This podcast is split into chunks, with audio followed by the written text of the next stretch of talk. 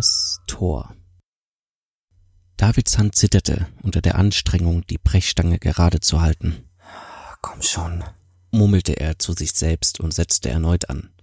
Mit einem lauten Knall schnellte die Eisentür auf und gab einen dunklen Raum preis. Er wusste, dass er nur wenig Zeit hatte, der Knall musste kilometerweit gehört worden sein. Bald würden sie bei ihm sein, und dann musste er schnellstens verschwinden. Er knipste seine Taschenlampe an und durchleuchtete den Raum. Seit dem Anbruch des Endes war anscheinend niemand mehr hier gewesen. Die Akten waren alle fein säuberlich sortiert, alles an seinem Platz.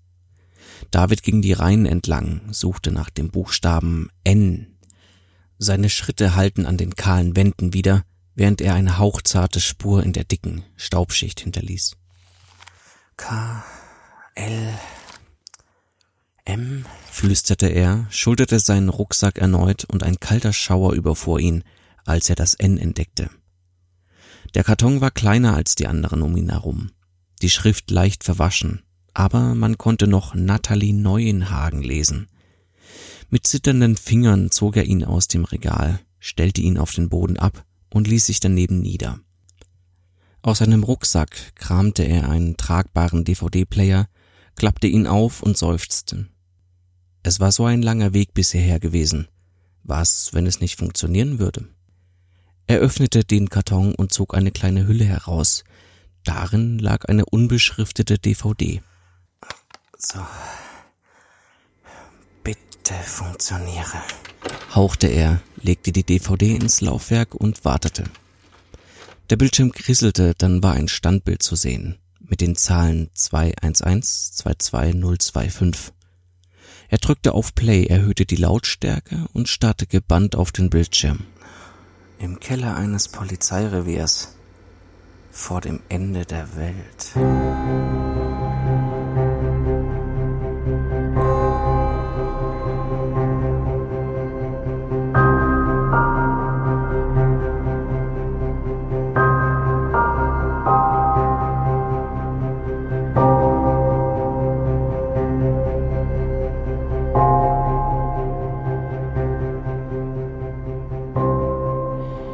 Verhörraum ist eine Frau. Sie sitzt völlig ruhig auf dem Stuhl und fixiert einen Punkt außerhalb des Blickwinkels der Kamera. Eine Tür öffnet sich, knallt zu und jetzt sind zwei Männer zu sehen, die sich ihr gegenüber hinsetzen. Ein breiter Tisch trennt sie. Warum ist das hier an? fragt sie direkt und zeigt mit einem schlanken Zeigefinger auf die Kamera. Ist für die Dokumentation wichtig. Erwidert der braunhaarige Mann. Mein Name ist Westerhagen. Das ist mein Kollege Erdmann. Er nickt mit dem Kopf leicht nach links zu dem blonden, etwas kleineren Mann. Er schaut sie sehr ernst an. Vor ihm liegt eine aufgeschlagene Akte. Wissen Sie, warum Sie hier sind? fragt Erdmann. Seine Stimme ist nicht weich, sie ist kalt und schneidend. Die Frau nickt, hält inne und wackelt dann mit dem Kopf hin und her. Ich denke ja, aber ich bin mir nicht so sicher. Was mich irritiert ist, wo ist Herr Kowalski? Ich dachte, er wäre mit meinem Fall betraut. Er ist nicht mehr zuständig, sagt Westerhagen knapp und zieht die Akte zu sich.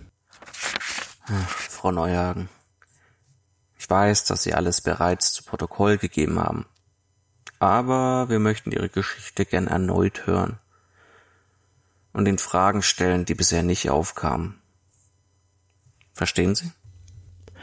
Sie nickt, hebt die Arme und zieht sich das Haargummi etwas fester. Sie trägt einen strengen Pferdeschwanz, was ihr schönes Gesicht umso mehr betont. Stimmt es, dass Ihr Mann nun seit mehr als zwei Monaten vermisst wird? Zwei Monate und zwei Tage, um genau zu sein, ja. Warum haben Sie ihn dann nicht direkt als vermisst gemeldet?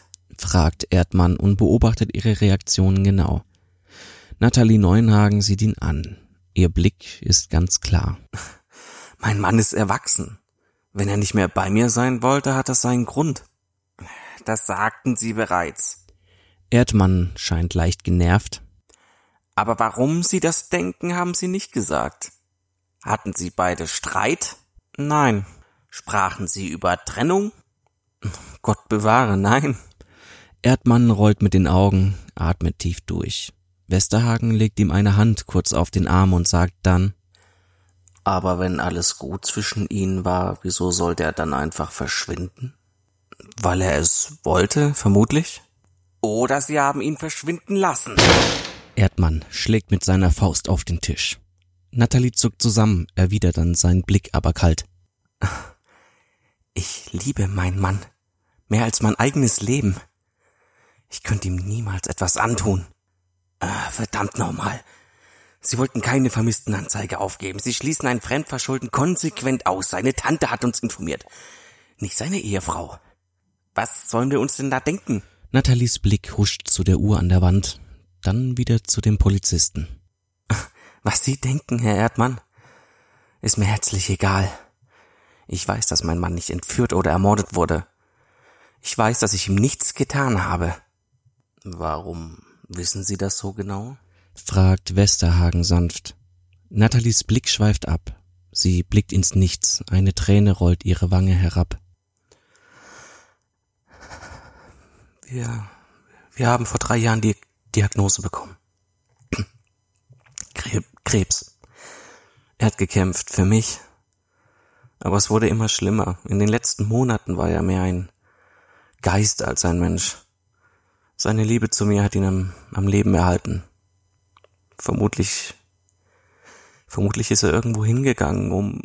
Sie bricht ab, wischt sich mit dem Handrücken über die Wange. Das Schweigen ist erdrückend. Warum? Sagen Sie das jetzt erst? Müssen wir etwa nach seiner Leiche suchen? Westerhagen wirft seinem Kollegen einen strafenden Blick zu. Er hasst Unsensibilität. Nathalies Blick ist voller Zorn. Er wollte seinen Frieden und Ruhe. Wenn ich ihm die geben kann, dann tue ich das auch, Sie beschissener Bastard. Mich interessiert nicht, was Sie nun tun. Sie schaut zwischen den beiden hin und her, runzelt die Stirn. Sie sind keine echten Polizisten, nicht wahr? Irgendwas ist seltsam an Ihnen. Westerhagen rutscht auf seinem Stuhl hin und her. Offensichtlich fühlt er sich ertappt. Nein, Sie haben recht. Wir kommen von einer speziellen Abteilung, die sich mit Experimenten und möglicherweise gefährlichen Erfindungen beschäftigt. Was hat das mit mir und meinem Mann zu tun?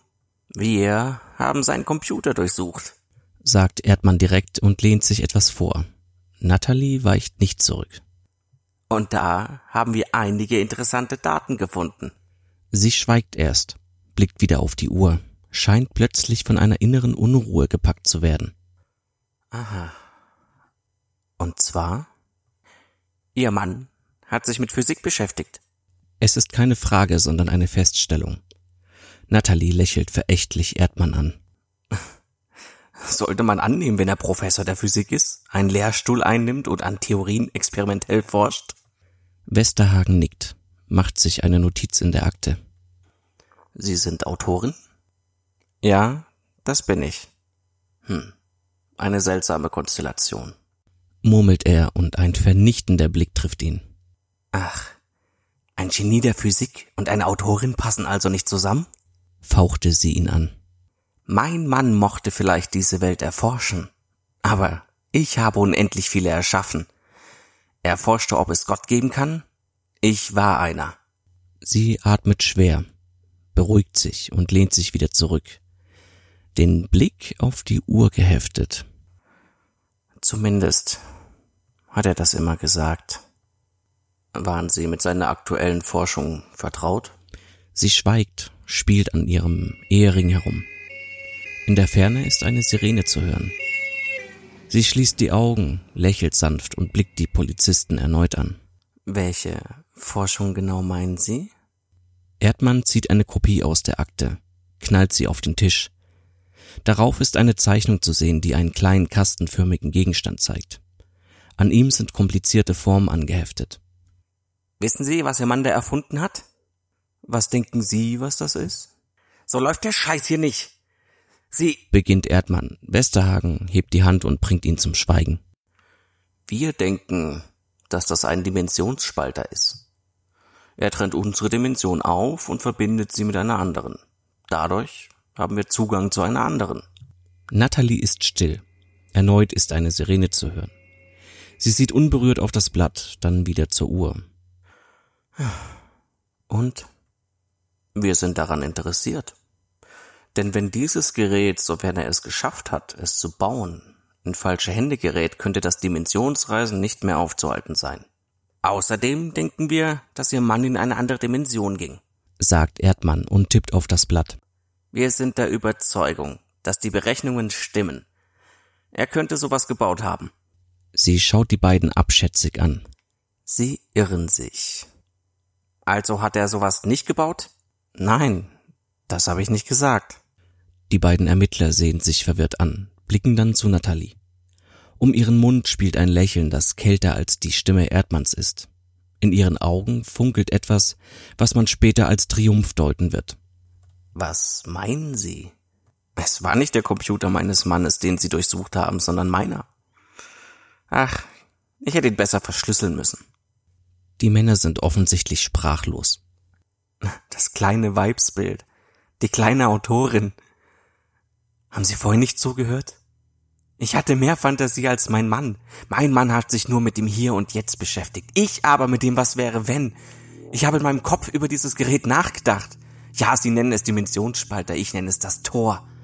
Ich wollte es in meinem neuen Buch einbauen, erzählte mein Mann euphorisch davon, doch er freute sich nicht über meine geniale Idee.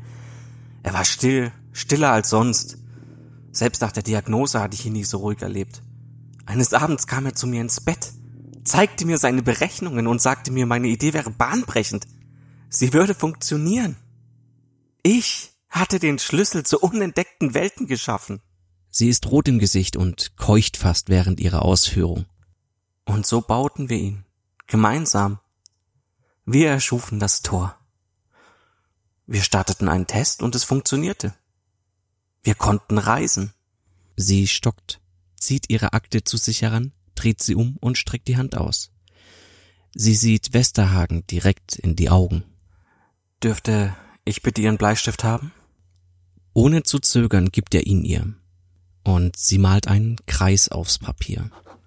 Das ist unsere Welt, unser Universum. Sie malt einen weiteren Kreis daneben. Das ist eine mögliche Welt. Sie radiert bei beiden Kreisen eine kleine Stelle weg und verbindet sie mit zwei Strichen. Und das ist der Tunnel, durch den wir treten. Man muss aber genau wissen, in welche Welt man will. Sonst bleibt man im Tunnel stecken. Erdmann räuspert sich. Seine Stimme ist trotzdem brüchig. Ihr Test hat funktioniert? Oh ja. Sehr gut sogar. Westerhagen öffnet den Mund, stockt und schließt ihn wieder. Natalie grinst ihn an. Sie haben die Lücke gefunden, nicht wahr? Erdmann sieht zu ihm rüber. Ein Fragezeichen spiegelt sich auf seinem Gesicht. Aber Sie sagten, man muss genau wissen, in welche Welt man will. Sie nickt und ermutigt ihn so zum Weitersprechen. Woher wussten Sie, in welche Welt Sie wollen? Natalie fährt sich mit der Zunge über die Lippen. Ihr armen, kleinen, dummen Männer. Ihr seid so in euren Vorstellungen gefangen, dass ihr nicht über euren Tellerrand schaut. Ich habe es bereits zweimal gesagt. Ist es wirklich so abwegig, was wir taten? Sie schaut zu Erdmann, dann zu Westerhagen. In einem vertraulichen Tonfall sagt sie, ich glaube nicht, dass der da, sie zeigt auf Erdmann, einen Schimmer davon hat. Aber Sie, Sie könnten es schaffen. Denken Sie nach. Erdmann erhebt sich mit zornigem Gesicht. Er scheint kurz davor, die Frau zu schlagen. Sein Partner zwingt ihn mit einem festen Griff an der Schulter wieder auf den Stuhl. Seine Gedanken rasen. Er überlegt, was sie meinen könnte. Ihr Gesicht ist direkt vor seinem. Sie ist gespannt, fast aufgeregt. Irgendwo in der Ferne erklingt zum dritten Mal eine Sirene. Sein Handy vibriert in seiner Hosentasche und als ob das leichte Rütteln an seinem Bein seine Gehirnzellen in Schwung gebracht hätten, schießt ihm die Erkenntnis durch den Kopf. Sein Körper reagiert vor seinem Verstand. Er keucht, beginnt zu schwitzen, sein Herz rast. Bücher, keuchte er und blickt Erdmann panisch an. Es sind Bücher. Zufrieden lehnt sich Natalie in ihren Stuhl zurück und verschränkt die Arme. Sie hat etwas von einem General, der einen Sieg errungen hat. Aber natürlich. Erdmann wendet den Kopf, mustert die Frau. Sie haben ein Tor zu Welten geschaffen, aber keine Paralleluniversen oder Dimensionen, sondern zu Büchern. no shit, Sherlock, kichert sie. Auf eine gruselige Art und Weise wirkt sie wie ein Schulmädchen, das bei einem tollen Streich ertappt wurde. Ja, mein Mann und ich haben ein Gerät entwickelt, das das Tor zu den Buchwelten öffnet. Wir traten ein und kamen zurück. Aber nur mit diesem Gerät kann man reisen. Das Tor schließt sich hinter einem. Beide Seiten sind dann versiegelt.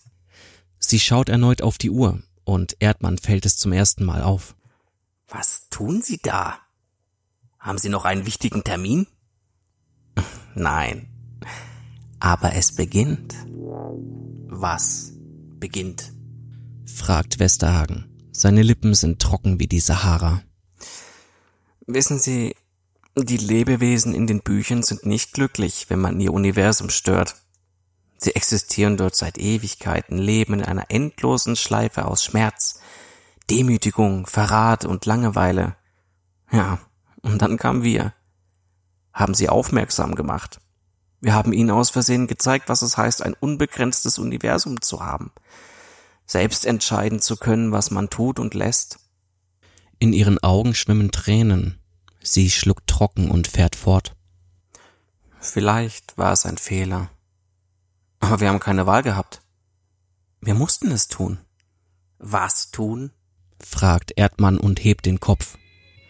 Eine Tirade an Sirenen ist zu vernehmen. Nun vibriert auch Erdmanns Telefon. Wir haben sie geweckt. Sie wurden hungrig. Aber wir wollten zurückkehren. Wir sollten wieder in diese Welt steigen können, hatten aber Angst um unser Leben. Also machten wir einen Deal. Sie würden uns in Ruhe lassen, würden uns einen Ausweg geben und uns beschützen. Aber dafür mussten wir ihnen eine Welt geben. Diese Welt. Wem? Wem haben Sie das versprochen? Natalie wirkt verwirrt. Äh, wissen Sie es wirklich nicht? Den Monstern wispert Westerhagen von plötzlicher Erkenntnis getroffen. Natalie nickt langsam. Hm. Sie nennen sie Monster. Ich jedoch fortan Verbündete. Die Sirenen sagen mir, dass sie das Ende der Welt eingeläutet haben. Heute Morgen habe ich die ersten befreit, sie durch das Tor in unsere Welt schreiten lassen. Hm, wir haben eine genaue Uhrzeit ausgemacht, bei der sie durch die Stadt wandern sollen. Sobald ich daheim bin, werde ich alle anderen befreien, ihnen das Tor übergeben und zu meinem geliebten Mann gehen. Entsetzen macht sich breit.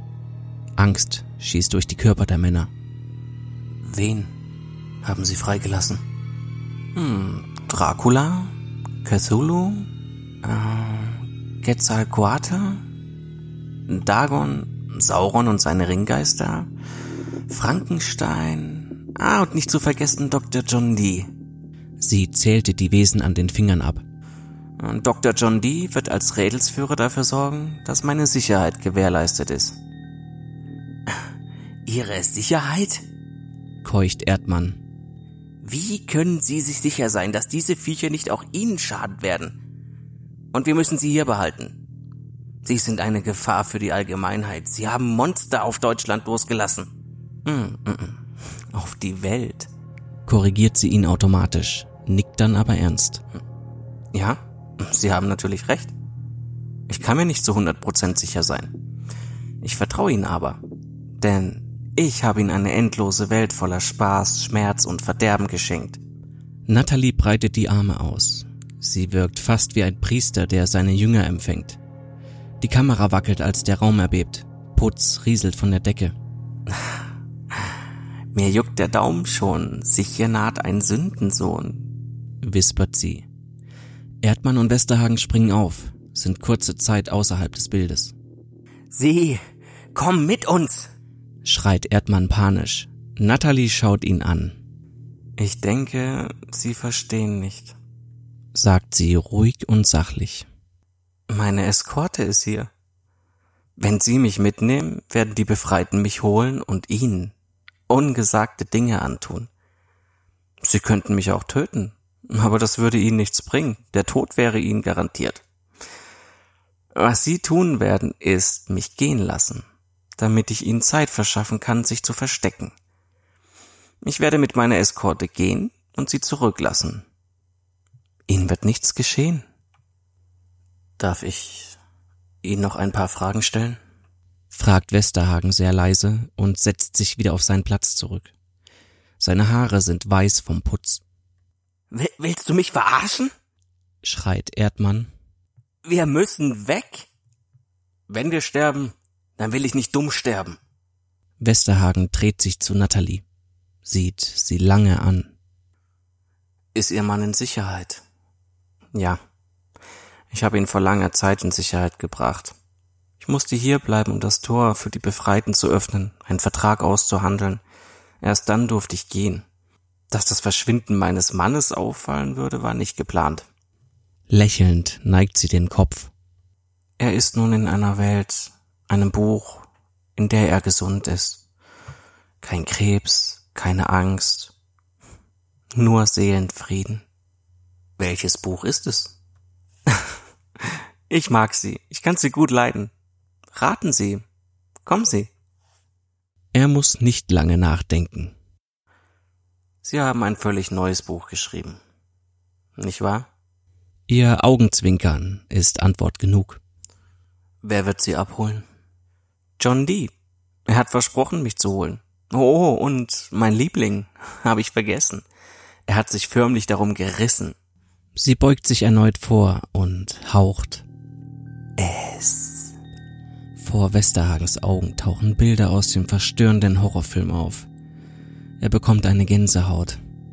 Sie haben das schlimmste Monster aller Zeiten auf uns losgelassen. Sie zuckt mit den Schultern. Die Tür des Raums schlägt polternd auf. Man hört Erdmann panisch schreien. Wer? Wer sind Sie? Wer sind Sie? Ins Bild kommt ein Mann mittleren Alters. Er trägt einen Spitzbart und einen schlichten grauen Anzug. Hinter ihm steht ein Clown mit unfassbar langen, spitzen Zähnen und einem einzelnen roten Ballon in der Hand. Der Mann legt den Kopf schief, schaut Westerhagen lange an, dann Erdmann. Es ist eine Freude, Sie kennenzulernen. Mein Name ist Dr. John Dee. Er blickt in die Kamera und ein zartes Lächeln umspielt seine Lippen. Dann wendet er sich zu Natalie. Madame, Darf ich bitten? Er streckt ihr die Hand entgegen, die sie annimmt. Sie erhebt sich. Meine Herren, ich werde Sie nun verlassen. Mein Mann wartet auf mich und ich bin sehr müde. Bleiben Sie hier in dem Raum. Und Herr Erdmann? Sie wendet sich zu dem Mann, der leichenblass zitternd an einer Wand steht. Ich wünsche mir, dass Sie lange genug leben, um das Ende der Welt mitzuerleben. Sie selbstgefälliges Arschloch. Stopp! ruft Westerhagen, bewegt sich aber keinen Millimeter von seinem Stuhl weg. Sein Blick ist auf den Clown geheftet. Was ist es? Wie sieht das Tor aus? Sie blickt auf ihre Hand, dreht den Ehering langsam hin und her. Erst als ich Wilhelm kennenlernte, verstand ich, dass die Liebe der Ursprung jeglicher Fantasie ist. Mit diesen Worten öffnet John Dee die Tür. Natalie tritt ins Freie. Gott, steh uns bei, haucht Erdmann. Aus, kleines Licht. Leben ist wandelnd Schattenbild, wispert Westerhagen und schließt die Augen. Plötzlich ist eine Nahaufnahme des Clowns zu sehen, wie er in die Kamera lacht die Kamera erlischt mit einem Bildfehler.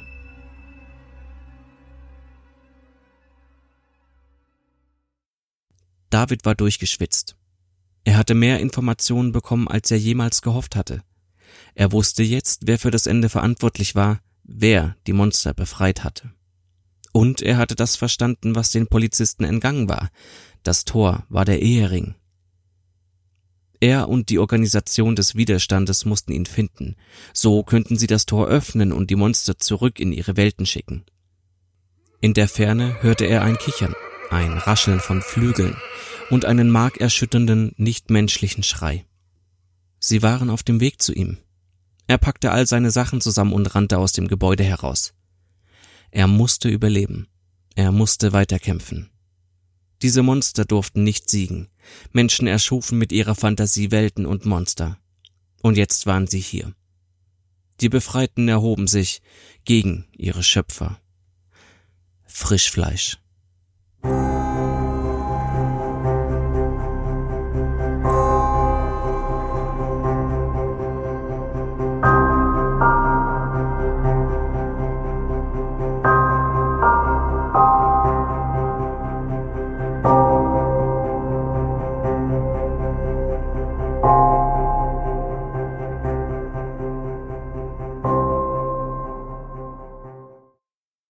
Du hörtest eine Creepypasta, geschrieben von Foxlog. Vielen, vielen Dank fürs Zuhören. Ich hoffe, dir hat's gefallen. Und wenn du mehr Infos von mir wissen willst, dann geh doch einfach mal auf oderalex.de oder du findest mich auch auf Twitter und Instagram. Ähm, Facebook gibt's auch noch, aber da bin ich eher nicht mehr so aktiv. Deshalb bis zum nächsten Mal. Nochmal danke fürs Zuhören und je nachdem, wann und wo du gerade bist, einen guten Morgen, schönen Mittag oder einen guten Abend. Ciao.